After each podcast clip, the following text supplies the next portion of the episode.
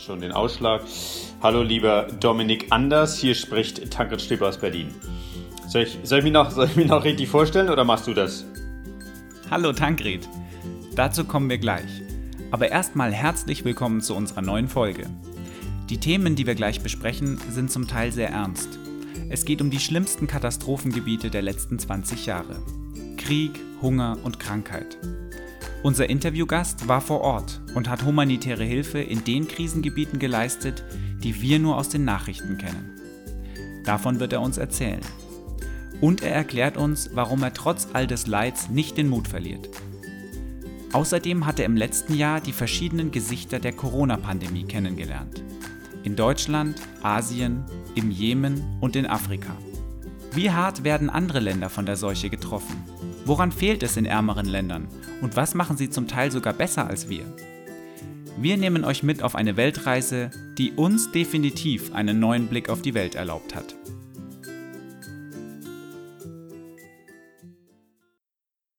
Ich war der erste Arzt seit vielen Jahren, der eben in alle diese zehn Dörfer auch kommen konnte. Aber das war auch abenteuerlich. Also zum Teil waren das Tage und Nächte, die wir dort ähm, mitten im Dschungel verbracht haben. Natürlich ohne, ohne Strom, ohne fließend Wasser bei Kerzenschein. Wir mussten zum Teil zwei Tage wandern, mit einer Machete uns den Weg freischlagen, um dorthin zu kommen. Also Dinge, die vielleicht heute auch nicht mehr so möglich wären mit Ärzte ohne Grenzen, weil es alles schon auch sicherheitsmäßig schwierig war. Wir sind da immer auch wieder äh, Rebellen begegnet.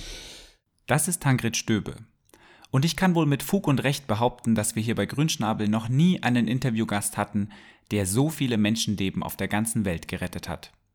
Tankred ist nämlich nicht nur Internist und Rettungsmediziner in einem Krankenhaus in Berlin, sondern auch seit bald 20 Jahren für die Organisation Ärzte ohne Grenzen im Einsatz. Ja, und dieses dieses Doppelleben, dieses ärztliche Doppelleben zwischen Intensiv- und Akutmedizin in Berlin und äh, weltweiten Einsätzen, das ist schon für mich so der Elix das Elixier des Arztseins ähm, und was mich auch wechselseitig motiviert.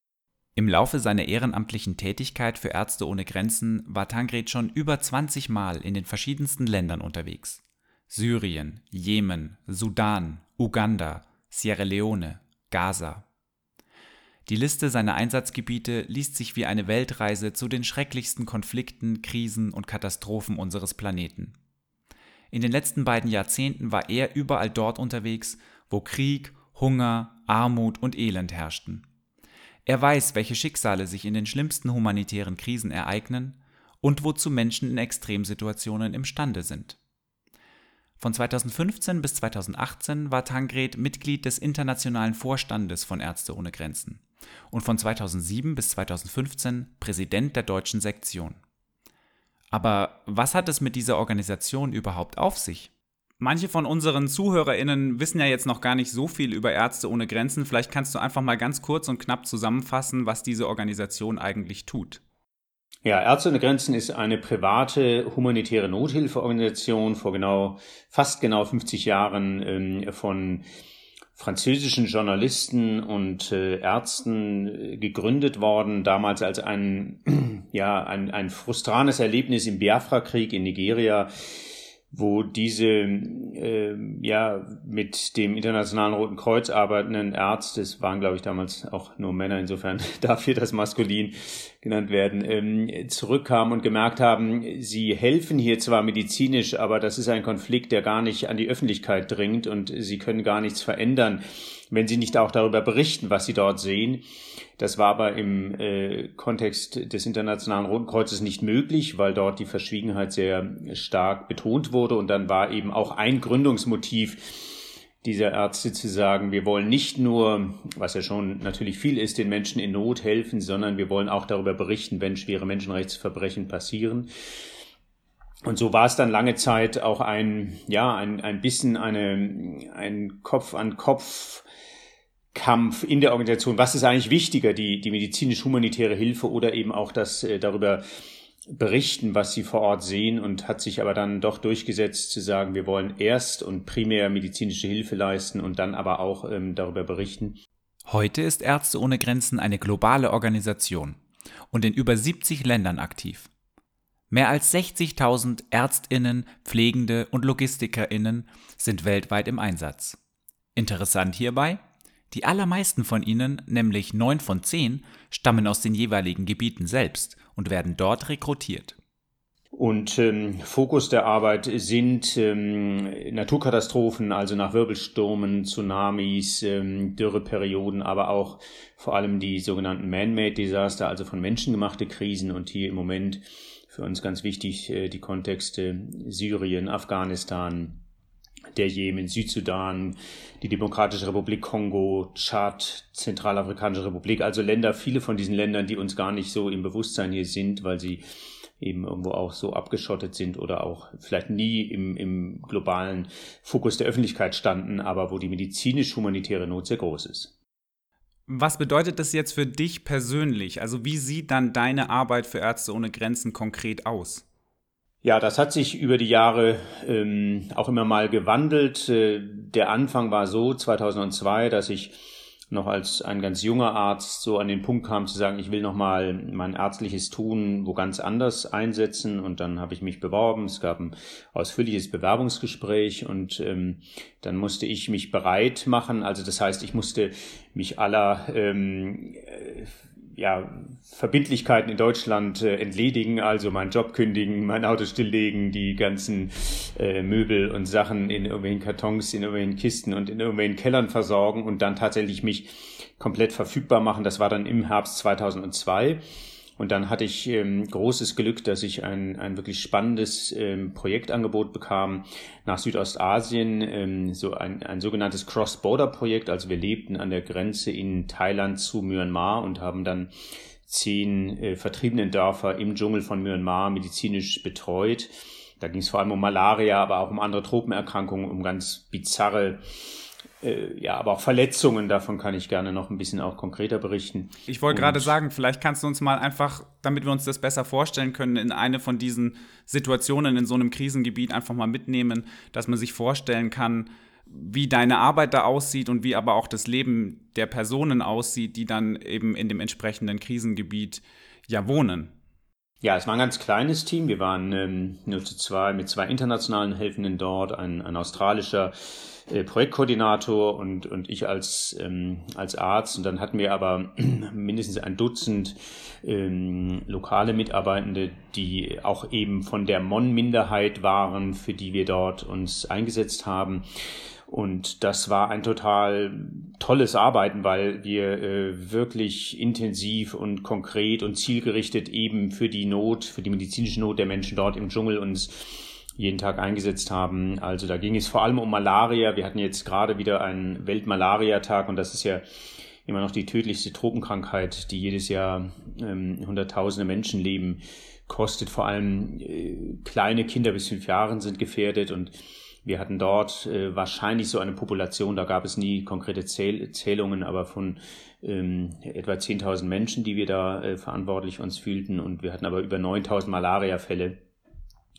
Und ähm, ja, und da ging es darum, tatsächlich die gesamte Gesundheitsversorgung für diese zehn Dörfer im Dschungel bereitzustellen, also Gerätschaften wie Mikroskope, um die Malaria äh, diagnostizieren zu können, aber auch Verbandsmaterial, Medikamente und dann natürlich ähm, auch die äh, Mitarbeitenden in, im Dschungel. Das ging dann weit über die, unser Team hinaus. Also in jedem, jeder dieser Klinik gab es sogenannte Medics. Das waren überwiegend sehr junge Menschen, die dort nach einem kleinen Training innerhalb des Mon Healthcare System dort äh, fantastische, unermüdliche Arbeit geleistet haben, Tag und Nacht und wir waren praktisch äh, ja eben der, der Backup, der, der, die Unterstützung. Wir haben die ganzen Materialien und auch das Training dort immer hingebracht und ich hatte eben nicht nur Glück mit diesem Projekt, sondern auch, weil in der Zeit, in diesem Jahr, in dem ich dort war, hat sich die Sicherheitslage ein bisschen stabilisiert. Das heißt, ich war der erste Arzt seit vielen Jahren, der eben in alle diese zehn Dörfer auch kommen konnte. Aber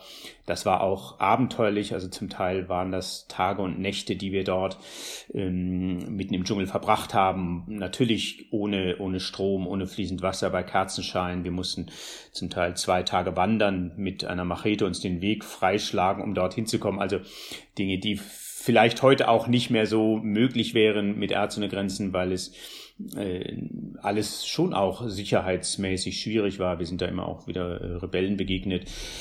Und ja, für mich aber ein, ein wunderbarer Einstieg in die humanitäre Hilfe, weil auf der einen Seite das ähm, Zusammenarbeiten mit verschiedenen Kulturen so toll geklappt hat, wie ich mir das nie hätte erträumen können und gleichzeitig aber auch die medizinische Notwendigkeit so klar war jeden Tag ähm, in diesen Kliniken ja Dutzende, wenn nicht Hunderte Kranke zu uns kamen, die wirklich angewiesen waren auf eine gute Medizin und das hat uns alle sehr motiviert, immer das wirklich Maximale zu geben, was wir konnten.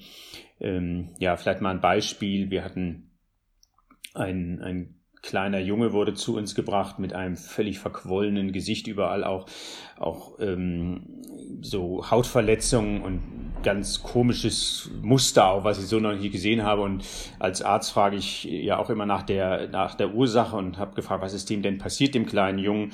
Und dann wo, hieß es nur Schussverletzung. Und dann habe ich gesagt, naja, also das äh, sieht jetzt nach vielem aus, aber nicht nach einer klassischen Schussverletzung, äh, vielleicht nach einer Schrotkugelverletzung, aber dann musste ich immer wieder nachfragen, um die Geschichte zu erfahren. Also der kleine Junge hatte draußen gespielt, mit Feuer gespielt und hatte dann ist dann aus Versehen ähm, an, an Schwarzpulver geraten, was dort zum Trocknen ausgelegt war. Dann hat es eine Explosion gegeben und tatsächlich war er über und über bespickt jetzt mit diesen ähm, kleinen Sprengsätzen. Und ähm, ja, sein Gesicht und sein Mund sind so zugequollen, dass er sich gar nicht mehr richtig ernähren konnte. Wir mussten ihm dann eine Magensonde legen und ihn darüber ein paar Tage ernähren. Und so ganz ähm, kuriose Fälle, die wir immer wieder gesehen haben, aber eben zeigen, äh, es gibt auch für diese Medizin in strukturarmen Gegenden kein Rezept, was dort anwendbar ist, sondern da geht es immer darum, wirklich individuelle Lösungen zu finden, zusammen auch im Team, gar nicht immer, dass ich das als Arzt allein das entscheide, sondern herumfrage, was würdet ihr machen, ja, was ist die beste Lösung? Und natürlich waren die, diese Medics äh, viel, viel erfahrener, was jetzt äh, Tropenkrankheiten anging als ich und ich habe die ersten Wochen wirklich viel gehört, viel zugehört, viel gefragt und viel gelernt, vor allem für mich, um dann irgendwann natürlich auch ähm, nach vorne zu kommen mit, mit, mit, meiner, mit meiner Erfahrung, was diese Krankheiten anging. Ja, also eine ganz tolle, tolle Erfahrung. Ich finde es Wahnsinn, wie du, wie du positiv ähm, von deiner Arbeit da in den Krisengebieten sprichst, ähm, wo ich mir immer äh, quasi denke, ähm, das muss ja eigentlich furchtbar sein, ständig dieses Leid zu sehen. Und äh, du bist ja wirklich in den, in den Gebieten der Welt unterwegs, wo man wirklich zu dem Zeitpunkt, wo du dort bist, nicht sein möchte. Und du äh, strahlst aber so eine positive Energie aus und äh, erzählst ja so positiv davon. Ähm, ich frage mich dann, ähm, wie kommt man dazu? Muss man dazu geboren sein, diesen Tatendrang, diesen vielleicht auch gewisse Abenteuerlust, aber auch diesen unglaublichen Drang zu helfen zu haben? Oder wie ist das bei dir entstanden, sage ich jetzt mal? Ja, ähm, so ganz genau weiß ich das ja gar nicht, was, was so die inneren Antriebe sind, die, äh, die mich für das eine oder andere motivieren. Was ich aber auf jeden Fall sagen kann, ist das, was mir in diesen Projekten zurückkommt ähm, an, an positiven Kräften, auch an an wirklich Staunen und Begeisterung, was jetzt gar nicht einmal natürlich die, die Menschen, die ihnen gerade jetzt auch in Kriegsgebieten Unglaubliches erdulden müssen, wo ich ja auch immer privilegiert bin, der da nur eine begrenzte Zeit ist und es relativ gesehen haben wir auch immer Wasser und Strom und was zu essen. Also die eigene Not ist äh, relativ natürlich geringer zu denen, ähm, die dort Jahre ausharren müssen.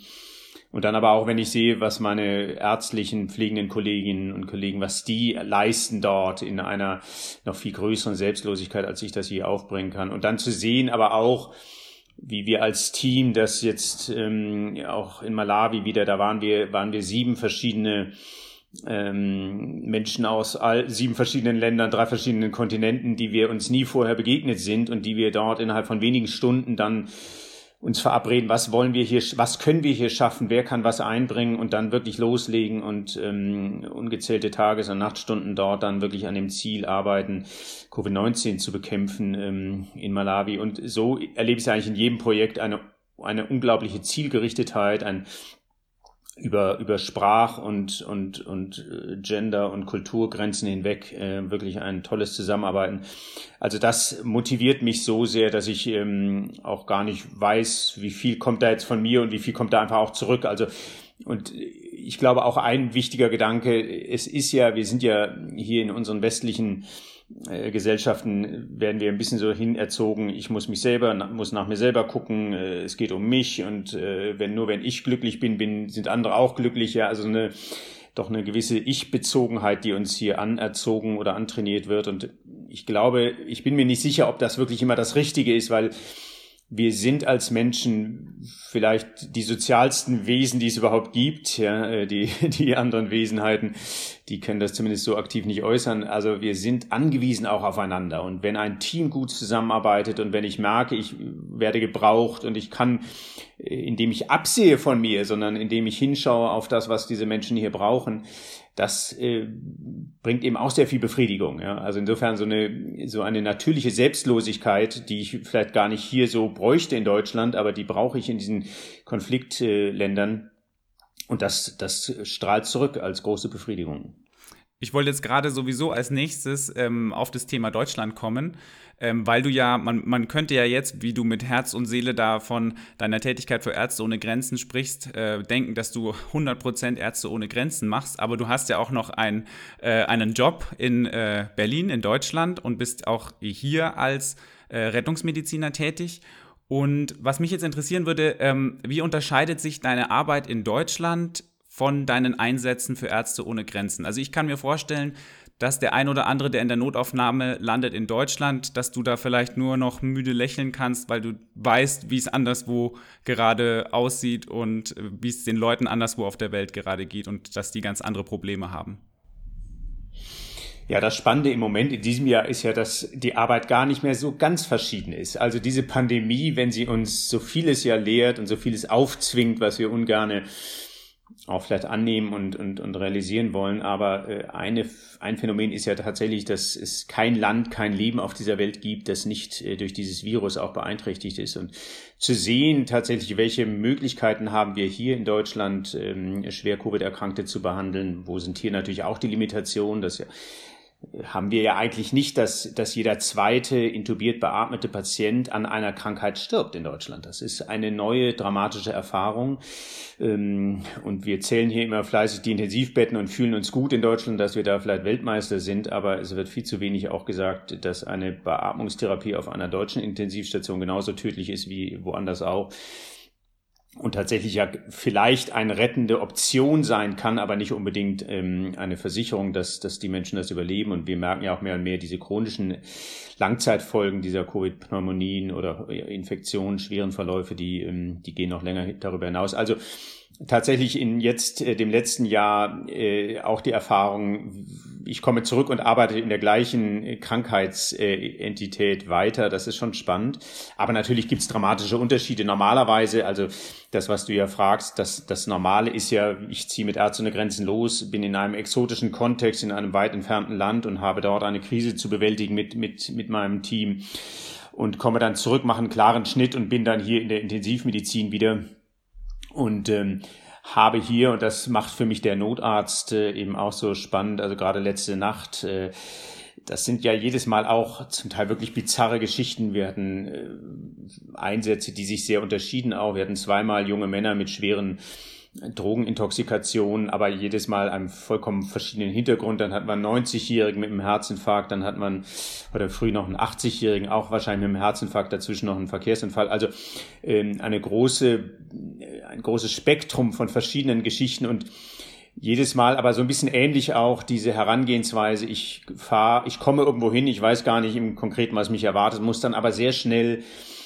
nicht nur herausfinden, wer ist dieser Mensch, der da leidet, woran leidet er. Ich muss eigentlich parallel auch mit der Behandlung beginnen, also in der Regel einen venösen Zugang hier legen, dann die Medikamente mir überlegen, gleichzeitig überlegen, wo bringen wir diesen Menschen hin, mit dieser Klinik Kontakt aufnehmen, fragen, ob es möglich ist, ihn dort auch hinzubringen. Also diese diese Synchronität der Ereignisse, das finde ich was ganz ähm, auch herausforderndes. Und das habe ich in der humanitären Hilfe ja auch. Ich muss so viel zusammendenken immer. Also was sind kulturelle Hintergründe? Was sind die vorherrschenden Krankheiten hier? Woran sterben die Menschen?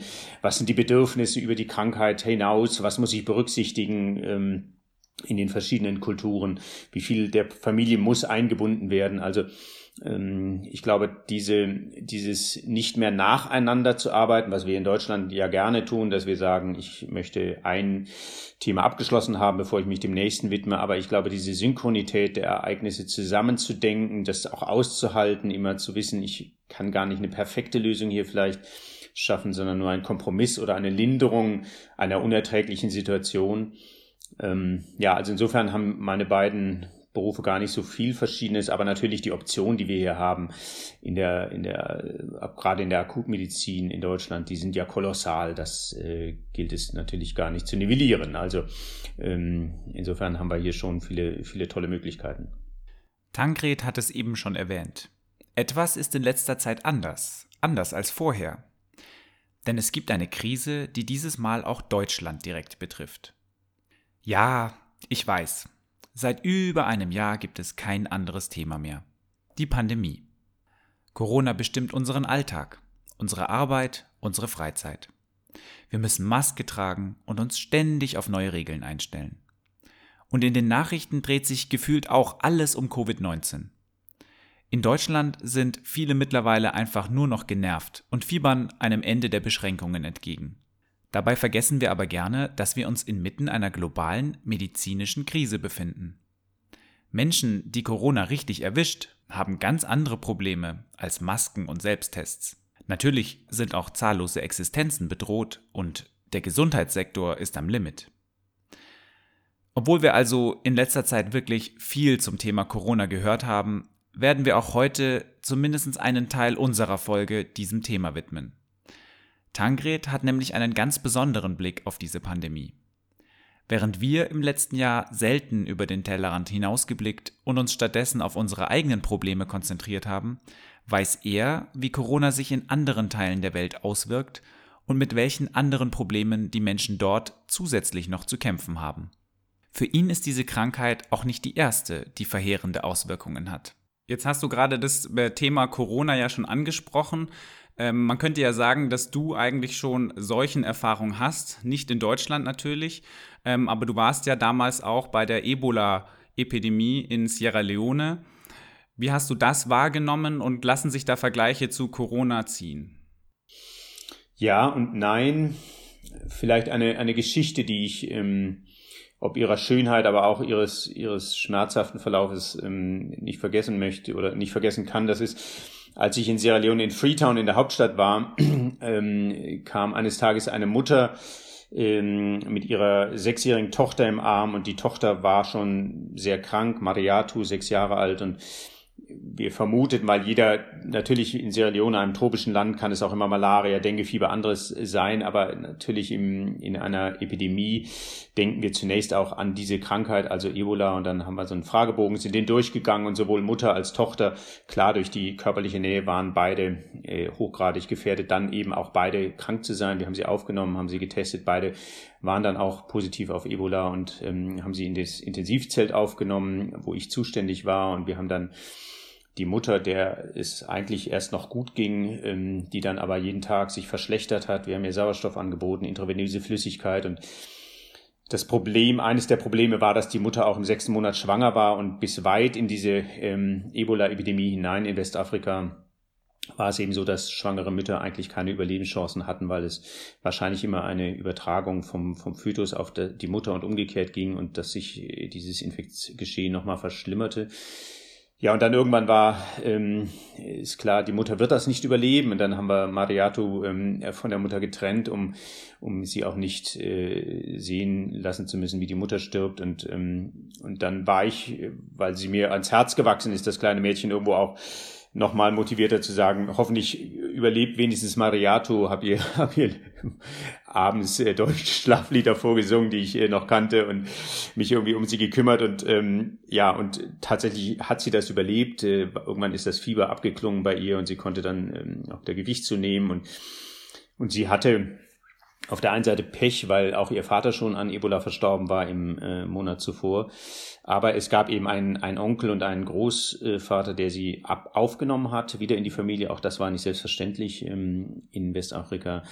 Und so konnten wir sie irgendwann entlassen, haben ihr neue Kleider angezogen, weil die alles, was sie mitbrachte, war ja infiziert und musste verbrannt werden. Und ähm, das war ein schönes Moment, dann zu sehen, wie dann doch einer, eine, ein, ein Mädchen diese furchtbare Erkrankung überlebt hat. Und und ähnliche Bilder sehen wir ja jetzt auch aktuell aus Indien, aber ich habe es auch im Jemen gesehen, in Malawi, dass Menschen ähm, an einer Viruserkrankung, ne, da sind die Ähnlichkeiten, also beides Viruserkrankungen, für beide gibt es, zumindest am Anfang gab es keine Impfstoffe, es gibt für beide Erkrankungen noch keine zugelassenen Behandlungs-, also Therapeutika, Medikamente, die ähm, sowohl Ebola wie auch ähm, Corona sicher äh, bekämpfen können. Die Hygieneregeln sind ähnlich. Ähm, auch diese dramatisch schnelle Ausbreitung, die wir in Westafrika erlebt haben und die wir jetzt global für, für Covid-19 sehen. Und aber auch, und ich war jetzt gerade vor ein paar Wochen nochmal in Sierra Leone und das war ein, ein ich komme ich komm vor Freude fast nicht darüber hinweg. Äh, deshalb möchte ich es kurz erzählen. Ich bin angekommen in Freetown am Flughafen und dort hat es ein so gutes Testverfahren gegeben. Also erst äh, Temperaturkontrolle, ein Fragebogen, den ich ausfüllen musste. Dann gab es zwei Tests, einen Serumtest aus dem Blut und dann den PCR-Abstrichtest. Also jeder Ankommende wurde zweifach getestet, jeder wurde individuell aufgeklärt, sehr ähm, dramatisch auch, da wurde uns ins Gewissen geredet, ihr seid verantwortlich für eure Gesundheit und für die Gesundheit dieses Landes, also wenn ihr Symptome entwickelt, sofort melden, jeder musste eine Telefonnummer hinterlassen.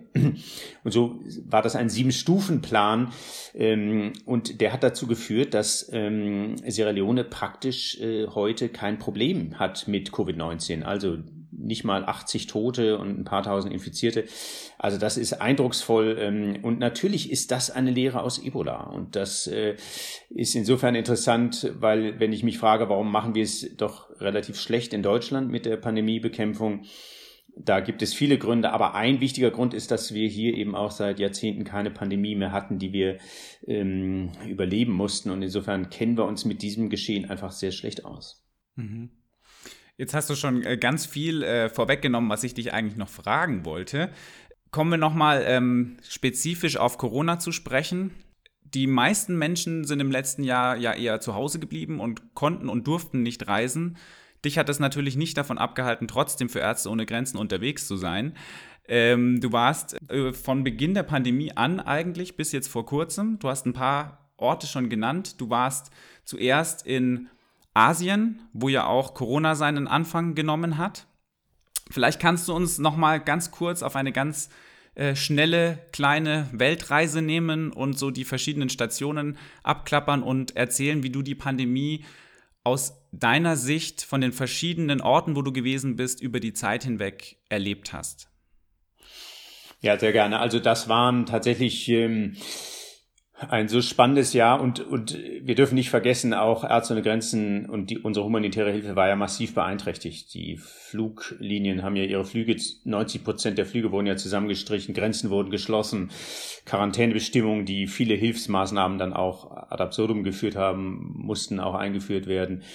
Also das war für uns ein dramatisches Jahr, weil es ja auch kein Land gab, was jetzt nicht äh, durch diese Pandemie betroffen war. Also das heißt, das äh, hat jedes Land betroffen, aber natürlich waren die Menschen trotzdem äh, Malaria krank oder AIDS krank oder mangelernährt, die Kinder oder Menschen auf der Flucht. Also all das, warum wir überhaupt in diesen Ländern tätig sind, hat ja nicht aufgehört. Und ich hatte wenn ich zurückgucke, ist das auch schon wieder ein, ein kleines Wunder, was da alles mir begegnet ist an, an guten Dingen. Also ich bin im, im Januar letzten Jahres gefragt worden, ob ich als Covid-Koordinator nach Asien gehen kann. Ich war dann in äh, zunächst in Tokio, in der Hauptstadt von Japan, dann in äh, Hongkong, diese Stadt, die ja mit elf, zwölf Übergängen, Grenzübergängen ganz eng mit mit China verbunden ist dann äh, in Kambodscha, ein Land, wo viele Chinesen auch leben, aber wo auch äh, viele Menschen mit Hepatitis sowieso krank sind. Dann sind wir nach Laos gefahren, weil dieses Land besonders arm ist und auch eben eine direkte Landesgrenze hat zu China.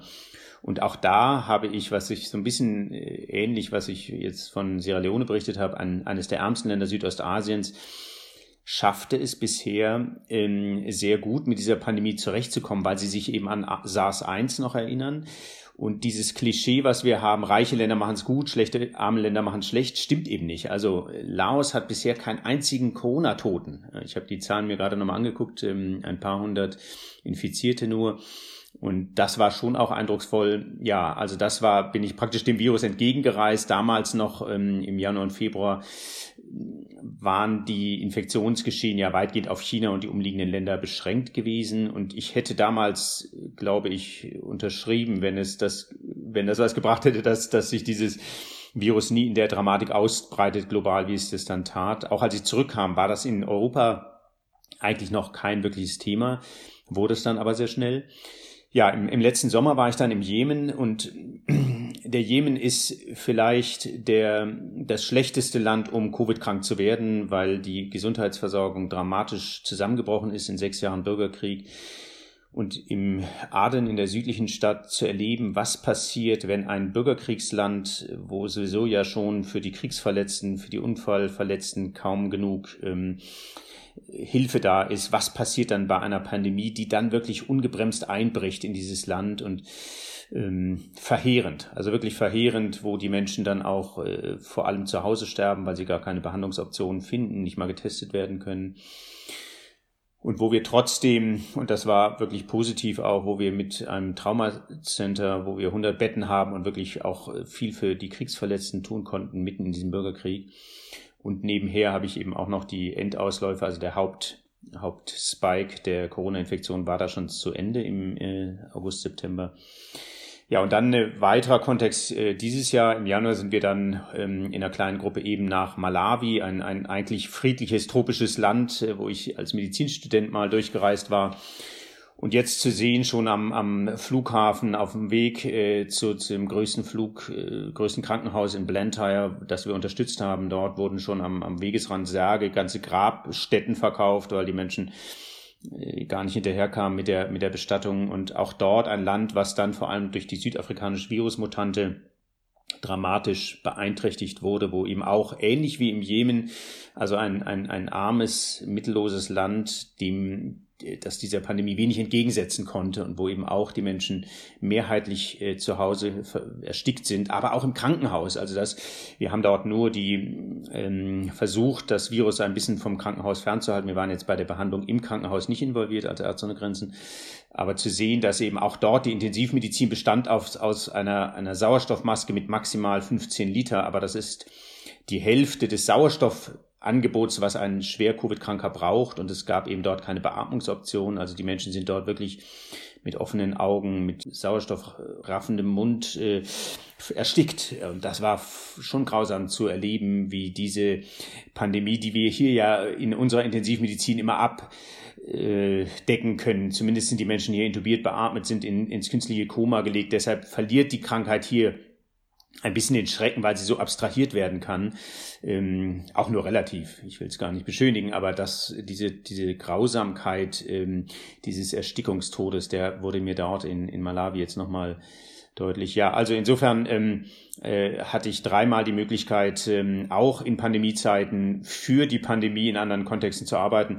Und ähm, das hat mir auf der einen Seite den Horizont auch für diese Krankheit nochmal stark erweitert. Auf der anderen Seite fällt es mir manchmal schon schwer jetzt zu erleben hier in Deutschland, wo es diese Pandemie-Müdigkeit äh, viele Menschen davon abhält, jetzt noch ein bisschen sprichwörtlich den Atem anzuhalten und durchzuhalten, bis wir dann hoffentlich irgendwann äh, eine geimpfte Herdenimmunität erreichen oder zumindest die Inzidenzzahlen so runtergehen, dass wir haben ja seit seit acht, neun Monaten keine Kontrolle mehr in Deutschland über diese Pandemie. Und das äh, finde ich bei dem Anspruch, den wir hier haben, ähm, ist schon auch beschämend wir sind ja jetzt, wie du sagst, in der luxuriösen Situation, dass wir wirklich nur noch ein bisschen durchhalten müssten, bis wir eigentlich allen Leuten in Deutschland ein Impfangebot machen können. Ich gehe davon aus, dass du hoffentlich schon geimpft bist. Und ähm, ja, ich bin da auch natürlich auch wieder privilegiert, natürlich in der ersten Prioritätsgruppe schon im Januar ähm, geimpft worden. Gut, also bei dir macht es Sinn, würde ich jetzt mal sagen. Und wie gesagt, in Deutschland ist es ja auch absehbar, dass wir das jetzt auch bei allen langsam hinkriegen nach ersten Schwierigkeiten und in anderen Ländern sind wir ja schon deutlich weiter, aber eben vor allem in reicheren anderen Ländern. Und du hast ja eben diesen Blick auf ganz andere Teile der Welt, wo wahrscheinlich noch nicht besonders viel Impfstoff angekommen ist. Stichwort Impfgerechtigkeit. Was für einen Blick hast du auf dieses Thema und was ist deine Meinung dazu?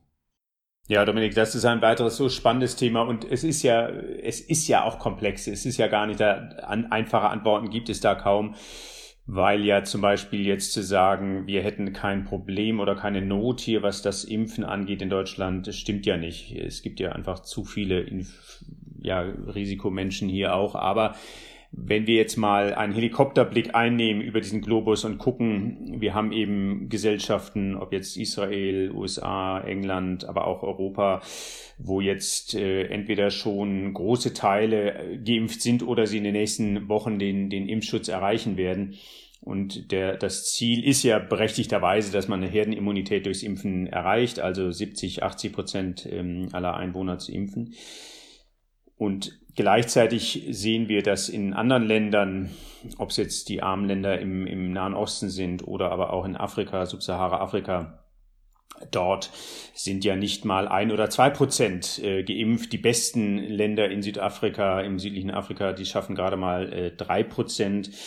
Und, ähm, und das wirft viele Fragen auf. Einmal eben die Ungerechtigkeit, da könnte man jetzt sagen, mit einer Solidarität müssten wir einfach äh, da weiterkommen. Ähm, es ist aber noch viel banaler, weil es klar ist, ähm, in dem Maße, wie wir es nicht schaffen, eine gleichmäßige Immunisierung global herzustellen, äh, steigen die Risiken für weitere Mutationen, die aufkommen, die dann auch zurückkehren hier oder nicht zurückkehren, aber dann eben auch hier in Europa ein Problem werden. Bisher konnten wir glücklich ähm, feststellen, dass die Impfstoffe, die verfügbar sind, zum Teil oder zum, zum weitgehend auch gegen diese Mutanten wirksam sind, wenn vielleicht auch manchmal abgeschwächt, aber doch äh, einen guten Schutz bilden.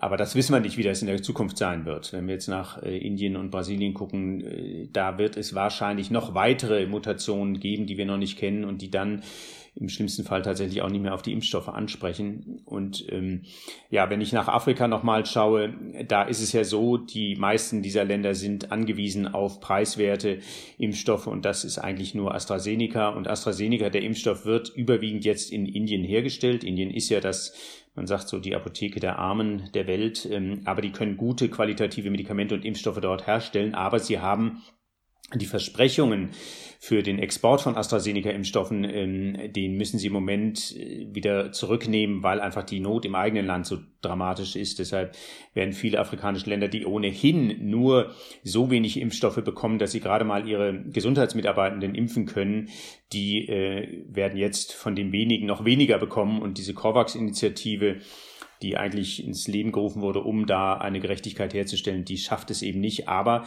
nicht nur, weil es zu wenig Impfstoff gibt, den gibt es global immer noch, sondern auch, weil wir in den reichen Ländern eben ein Vielfaches an Impfstoff bestellt haben, um die eigene Bevölkerung zu impfen und eben der, der Markt ist leer. Kein Geld kauft im Moment Impfstoff, äh, also deshalb der Appell eben auch an die deutsche Regierung.